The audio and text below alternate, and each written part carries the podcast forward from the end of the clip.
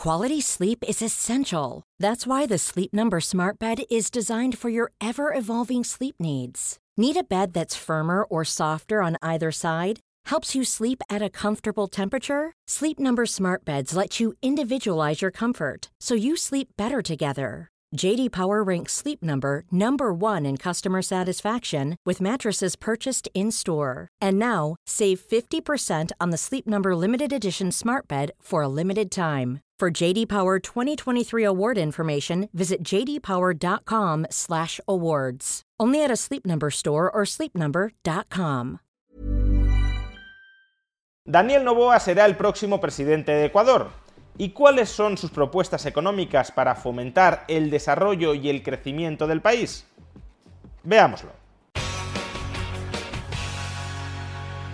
Daniel Noboa será el próximo presidente de Ecuador después de haber derrotado a la candidata correísta por cuatro puntos de diferencia en las elecciones presidenciales que se celebraron este pasado domingo. Daniel Noboa será el presidente de Ecuador más joven de toda su historia, apenas cuenta con 35 años, es además hijo de la mayor fortuna del país, de Álvaro Novoa, y tiene unas ideas que algunos medios de comunicación califican como liberales o pro mercado. Pero ¿cuáles son exactamente esas ideas, esas propuestas del próximo presidente de Ecuador, de Daniel Novoa, que han llevado a algunos medios de comunicación a calificar su programa, su ideario, como pro mercado? Pues vamos a comentar algunas. Sin embargo, antes de empezar hay que decir, hay que aclarar algo que es bastante común en los programas políticos de prácticamente todos los gobernantes de prácticamente todos los países. Y es que son programas políticos muy poco concretos. La mayoría de planteamientos son generalidades sin demasiada concreción, para que tengan un amplio margen de maniobra cuando están gobernando. Lo que significa que aunque un ideario podamos calificarlo en sus principios como promercado, si las propuestas son muy poco concretas, ese ideario aparentemente promercado se puede terminar convirtiendo en un ideario antimercado o receloso del mercado según cuáles vayan siendo en cada momento, en cada coyuntura, las necesidades y las conveniencias del político de turno. Pero una vez aclarado lo anterior, sí hay que reconocer que las ideas generales que impregnan el programa económico de Daniel Novoa son ideas bastante amigables con el mercado. Desde hace años Ecuador cuenta con una economía dolarizada, es decir, una economía donde la moneda es el dólar y por tanto una economía donde el gobierno de turno no tiene la capacidad para influir, para bien o más comúnmente para mal o muy mal, sobre la política monetaria que se aplica dentro de Ecuador. En este sentido, la dolarización tiene una clara ventaja, y es que evitas el riesgo de shocks inflacionistas muy fuertes dentro del país. Desde que se dolarizó, la economía ecuatoriana ha disfrutado de tasas de inflación muy inferiores a las de otros países de la región y desde luego muy inferiores a las que había padecido Ecuador con anterioridad en su historia y a las que muy probablemente habría padecido Ecuador de no haber estado dolarizada, pero a su vez la dolarización también restringe la capacidad de los gobiernos para estimular artificialmente el crecimiento de la economía, lo que significa que si el potencial de desarrollo de una economía está asfixiado por las instituciones políticas de ese país, no se pueden parchear esos defectos estructurales con un falseado estímulo coyuntural que permita crecer temporalmente a una costa de acumular desequilibrios internos. Por tanto, si un país dolarizado quiere crecer, no tiene otro camino que el de reformarse institucionalmente en profundidad para ser un país amigable con un crecimiento económico que no tenga como base el falseamiento de la política monetaria. Y al respecto, ¿qué propone Daniel Novoa para volver a Ecuador un país amigable con el crecimiento económico? Pues en primer lugar, reafirmar el compromiso del presidente de la República, del presidente de Ecuador, con la dolarización. Es decir, Daniel Novoa no quiere tocar la dolarización como sí pretendía hacerlo la candidata correísta. Al contrario, quiere hacer las reformas necesarias para apuntalar la credibilidad de la dolarización, para que no haya ninguna expectativa en el horizonte de que el país se vaya a desdolarizar. ¿Y cómo pretende apuntalar la dolarización? Pues primero, manteniendo el equilibrio presupuestario. Un país dolarizado que no pueda pagar sus deudas emitiendo su propia moneda tiene que mantener el equilibrio presupuestario para no acumular una excesiva deuda pública que lo aboque al impago, porque el resultado de ese impago podría terminar siendo la desdolarización del país.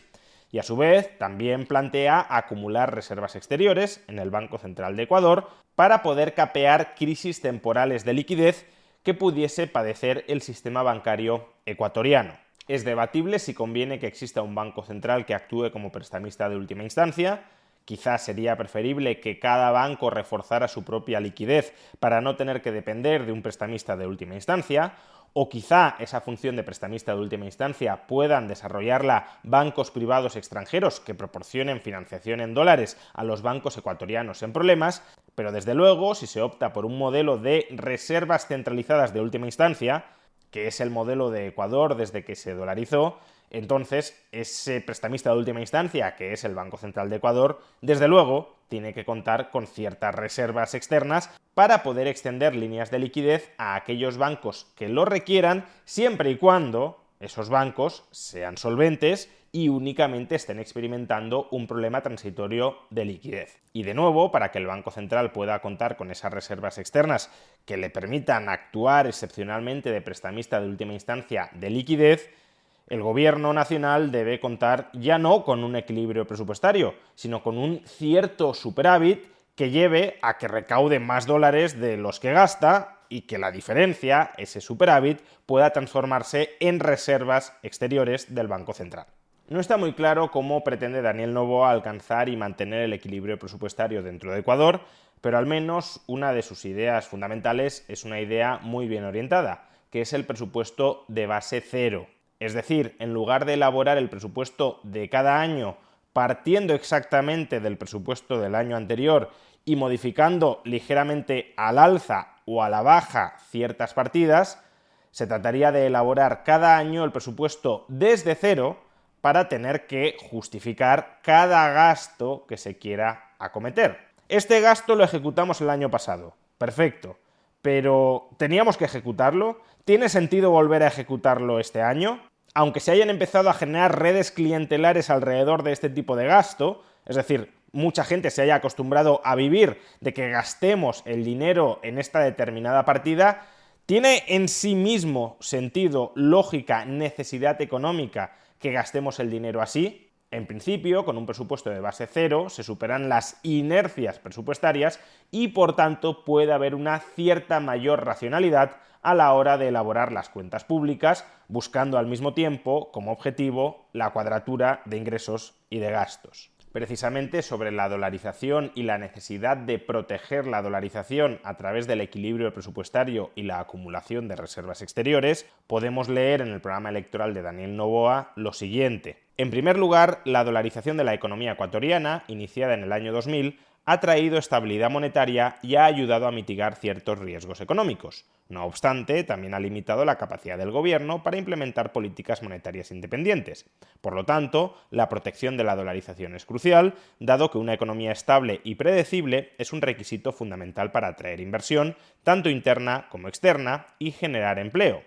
Para proteger y reforzar la dolarización, es fundamental mantener la disciplina fiscal y la responsabilidad en la gestión de las finanzas públicas. Además, se debe buscar incrementar las reservas internacionales, lo que proporcionará una red de seguridad en caso de shocks económicos externos.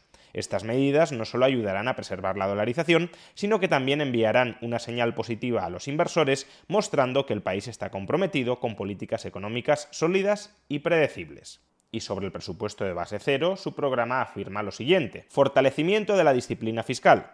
La disciplina fiscal se refiere a la capacidad del gobierno para gestionar sus finanzas de manera efectiva, manteniendo un equilibrio entre los ingresos y los gastos públicos. Un gobierno que gasta más de lo que recauda puede poner en peligro la estabilidad económica, lo cual podría amenazar la dolarización. Implementar una política de presupuesto base cero, donde cada gasto debe justificarse cada año, en lugar de basarse simplemente en el presupuesto del año anterior. Eso podría ayudar a eliminar gastos innecesarios y a asegurar que cada dólar gastado contribuya al bienestar de la población y al desarrollo económico del país. Con más inversión extranjera, Daniel Novoa espera que se genere más empleo y que además la productividad del empleo creado vaya en aumento, lo que permitiría pagar salarios más altos. Y ciertamente la clave de la prosperidad de un país está en la acumulación de capital, incluyendo dentro del capital también la tecnología. Y el capital se puede acumular a partir del ahorro interno o del ahorro externo. Dado que el ahorro externo es mucho más sobreabundante que el ahorro interno, tiene pleno sentido que el salto de desarrollo inicial de un país se financie a través de inversión extranjera, es decir, echando mano del enorme ahorro que hay acumulado, que hay disponible en el exterior del país y no del escaso ahorro que hay disponible dentro del país. Pero claro, para que venga la inversión extranjera, tienes que volver el país atractivo para esa inversión extranjera.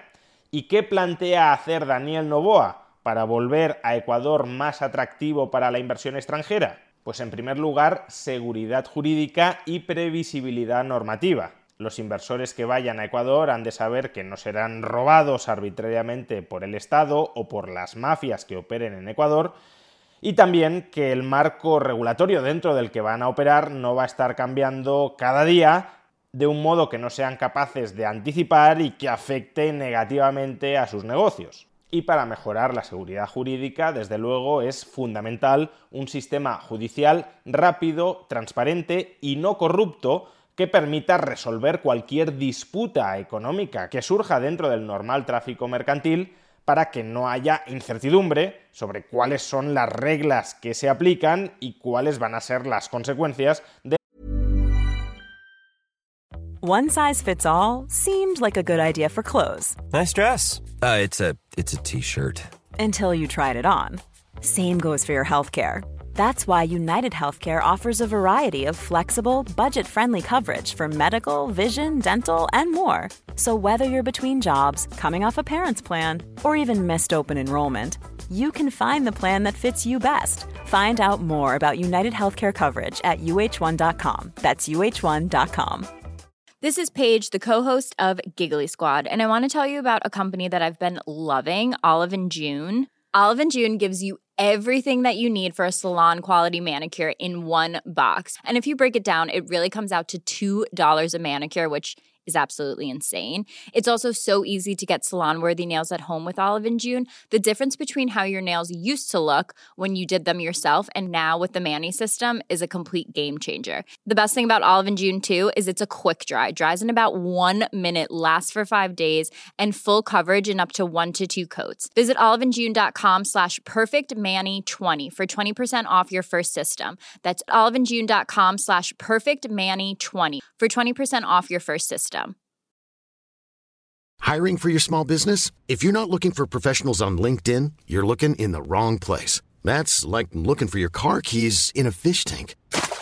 LinkedIn helps you hire professionals you can't find anywhere else, even those who aren't actively searching for a new job but might be open to the perfect role. In a given month, over 70% of LinkedIn users don't even visit other leading job sites. So start looking in the right place. With LinkedIn, you can hire professionals like a professional. Post your free job on linkedin.com slash people today. La aplicación de esas reglas. En segundo lugar, y para atraer inversión extranjera, Daniel Novoa también promete simplificar los trámites administrativos necesarios para que el ahorro extranjero pueda instalarse y operar en Ecuador. En tercer lugar, establecer incentivos fiscales a la inversión.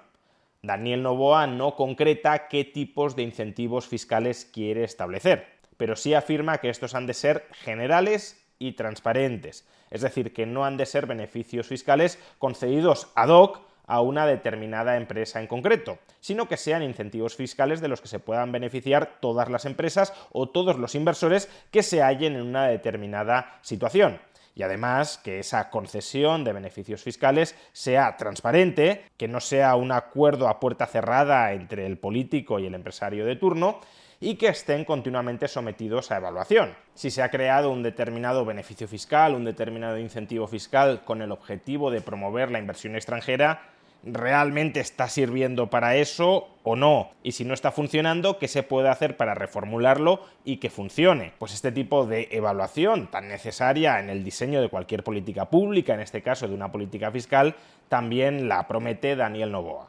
En cuarto lugar, el desarrollo de infraestructuras.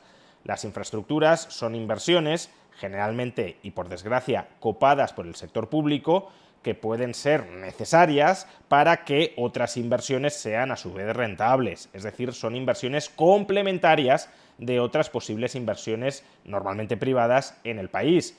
Cuando un inversor extranjero invierte en un país, lo hace para obtener una rentabilidad y esa rentabilidad puede depender de que exista a su vez una adecuada red de infraestructuras a través de la cual pueda desarrollar sus negocios. Si no se permite que el sector privado desarrolle esas infraestructuras, y los estados no suelen permitirlo, pues entonces lo tendrá que desarrollar el sector público porque si no se le permite al sector privado desarrollarlo y al sector público se queda de brazos cruzados, el resultado es el subdesarrollo en materia de infraestructuras.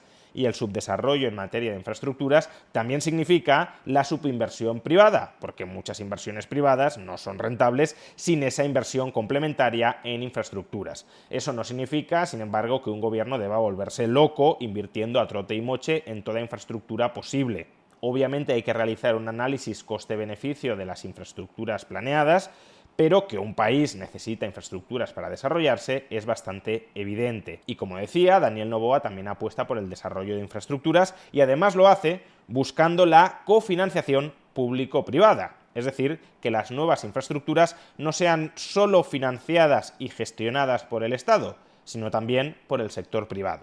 Y en quinto lugar, facilitar la concesión de crédito. El crédito es necesario para el fomento de la inversión, tanto de la inversión extranjera como de la inversión interna. Es necesario para fomentar la inversión extranjera porque una vez una empresa extranjera se ha instalado dentro del país, esa compañía puede necesitar para ampliar sus operaciones de crédito. Y si tiene internamente disponible el crédito, tanto mejor que buscar fuentes externas de financiación para invertir en Ecuador pero sobre todo el crédito es necesario para el desarrollo de la inversión interna, es decir, que las empresas, normalmente pequeñas y medianas empresas ecuatorianas, puedan primero crearse y en segundo lugar desarrollarse. ¿Y qué propone Daniel Novoa para impulsar el crédito? Pues por un lado, incrementar la competencia dentro del sector bancario, más competencia en la banca significa tipos de interés más bajos o al menos más competitivos, y en segundo lugar, y esto sí es bastante más problemático, la creación de un fondo estatal que permita garantizar parte de los créditos que la banca otorga al sector privado. El objetivo de este fondo es que la banca tenga menos miedo a la hora de prestar. Pero ¿cuál es el problema de este tipo de fondos? Pues que fomentan el riesgo moral, es decir, fomentan la concesión de demasiado crédito a proyectos inviables como los platos rotos no los termina pagando la banca, sino los contribuyentes a través de ese fondo estatal, pues a los bancos les da igual prestar a proyectos muy arriesgados y como hay más facilidad para acceder al crédito, aunque tengas un mal proyecto empresarial, pues se fomenta la multiplicación de proyectos empresariales malos cuyas pérdidas se socializan entre los contribuyentes. Por supuesto, Daniel Novoa, para contrarrestar este riesgo moral, propone una supervisión más rigurosa y más estricta del crédito que conceden los bancos, pero el supervisor no cuenta con toda la información necesaria para evaluar esos créditos. Es más, tampoco tiene un incentivo demasiado alineado en evitar la concesión de malos créditos, porque al final las pérdidas que puedan derivarse de esos malos créditos no las paga el supervisor, sino todos los contribuyentes.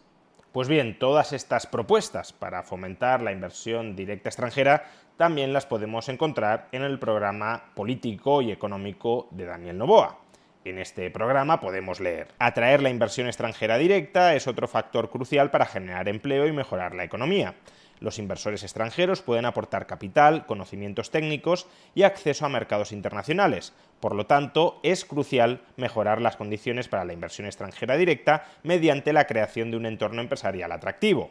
La seguridad jurídica es un aspecto esencial para atraer inversión.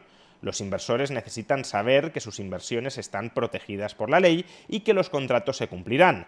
Para mejorar la seguridad jurídica, Ecuador necesita fortalecer su sistema judicial, asegurándose de que sea eficiente, transparente y libre de corrupción.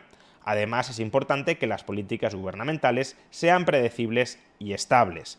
En cuanto a los incentivos fiscales, pueden ser una herramienta eficaz para atraer inversión extranjera directa.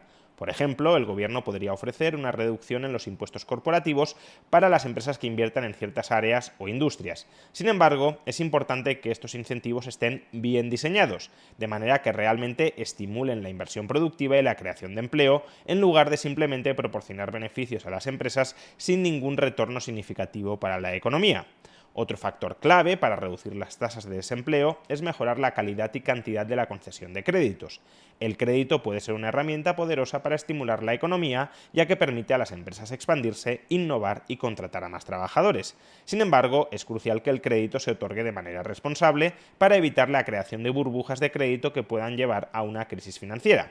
Para mejorar el acceso al crédito, el gobierno puede implementar diversas medidas. Por ejemplo, puede trabajar con los bancos para reducir las tasas de interés, especialmente para las pequeñas y medianas empresas. También puede crear programas de garantía de crédito que reduzcan el riesgo para los prestamistas y hagan que sea más fácil para las empresas obtener préstamos. Adicionalmente, es importante que se implementen regulaciones adecuadas para asegurar que los prestamistas actúen de manera justa y transparente. Y a su vez, sobre las infraestructuras podemos leer Desarrollo de infraestructuras. El desarrollo de infraestructuras puede generar empleo tanto en la fase de construcción como en la fase de operación y mantenimiento. Además, una buena infraestructura puede atraer inversión y contribuir al crecimiento económico. Crear un programa de desarrollo de infraestructuras centrado en áreas como el transporte, la energía y el agua y el saneamiento. Este programa podría ser financiado a través de una combinación de fondos públicos y privados y podría generar una gran cantidad de empleos. En líneas generales y a pesar de los defectos, se trata de un programa bastante razonable y bastante amigable con el mercado libre. Por tanto, en sus líneas generales, se trata de un buen programa económico para Ecuador. Sin embargo, se trata de un buen programa económico para Ecuador que se enfrenta a dos importantes problemas extraeconómicos. El primer problema es la enorme y creciente inseguridad que ahora mismo existe en Ecuador. Si Daniel Novoa como presidente no consigue restablecer el respeto a la vida, la libertad y la propiedad privada de los ecuatorianos, todo lo anterior va a quedar en papel mojado, porque ni los ecuatorianos ni los extranjeros querrán invertir en Ecuador a largo plazo cuando su vida, su libertad y su propiedad no está garantizada. Daniel Novoa también tiene sus propuestas en materia de seguridad para combatir la delincuencia, pero una cosa son las ideas y otra muy distinta, especialmente en materia de seguridad, es la práctica. Es decir, que Daniel Novoa pueda tener buenas ideas para acabar con la delincuencia no equivale a que sea exitoso llevándolas a la práctica. Y los errores de implementación política en materia de seguridad son fatales. Y el segundo gran problema extraeconómico al que se enfrenta este buen programa económico es el tiempo. Este es un buen programa económico para impulsar el desarrollo de Ecuador a lo largo de 15, 20 o 25 años. Y Daniel Novoa solo va a ser presidente de Ecuador, al menos de momento, durante año y medio. Las presentes elecciones presidenciales solo tenían como propósito elegir presidente para concluir el mandato de Guillermo Lasso. Y el mandato de Guillermo Lasso termina en 2025. Por tanto, Daniel Novoa apenas tendrá año y medio para aplicar su programa de seguridad y su programa económico. Un plazo temporal enormemente limitado para que cualquiera de estas buenas ideas económicas dé algún fruto visible. Por tanto, aun cuando Daniel Novoa tenga la determinación está por ver. Una cosa son las ideas y los programas y la otra muy distinta, la política diaria y aplicada. Pero aun cuando Daniel Novoa tenga la determinación de aplicar su buen programa económico, no va a tener tiempo, al menos en este mandato, de que los resultados de ese buen programa económico florezcan. En definitiva, Ecuador tiene ante sí una oportunidad histórica para desarrollarse y por tanto para incrementar sostenidamente la libertad y el bienestar de sus ciudadanos. Ojalá la corrupción, la delincuencia, el cortoplacismo y el oportunismo político no la frustren.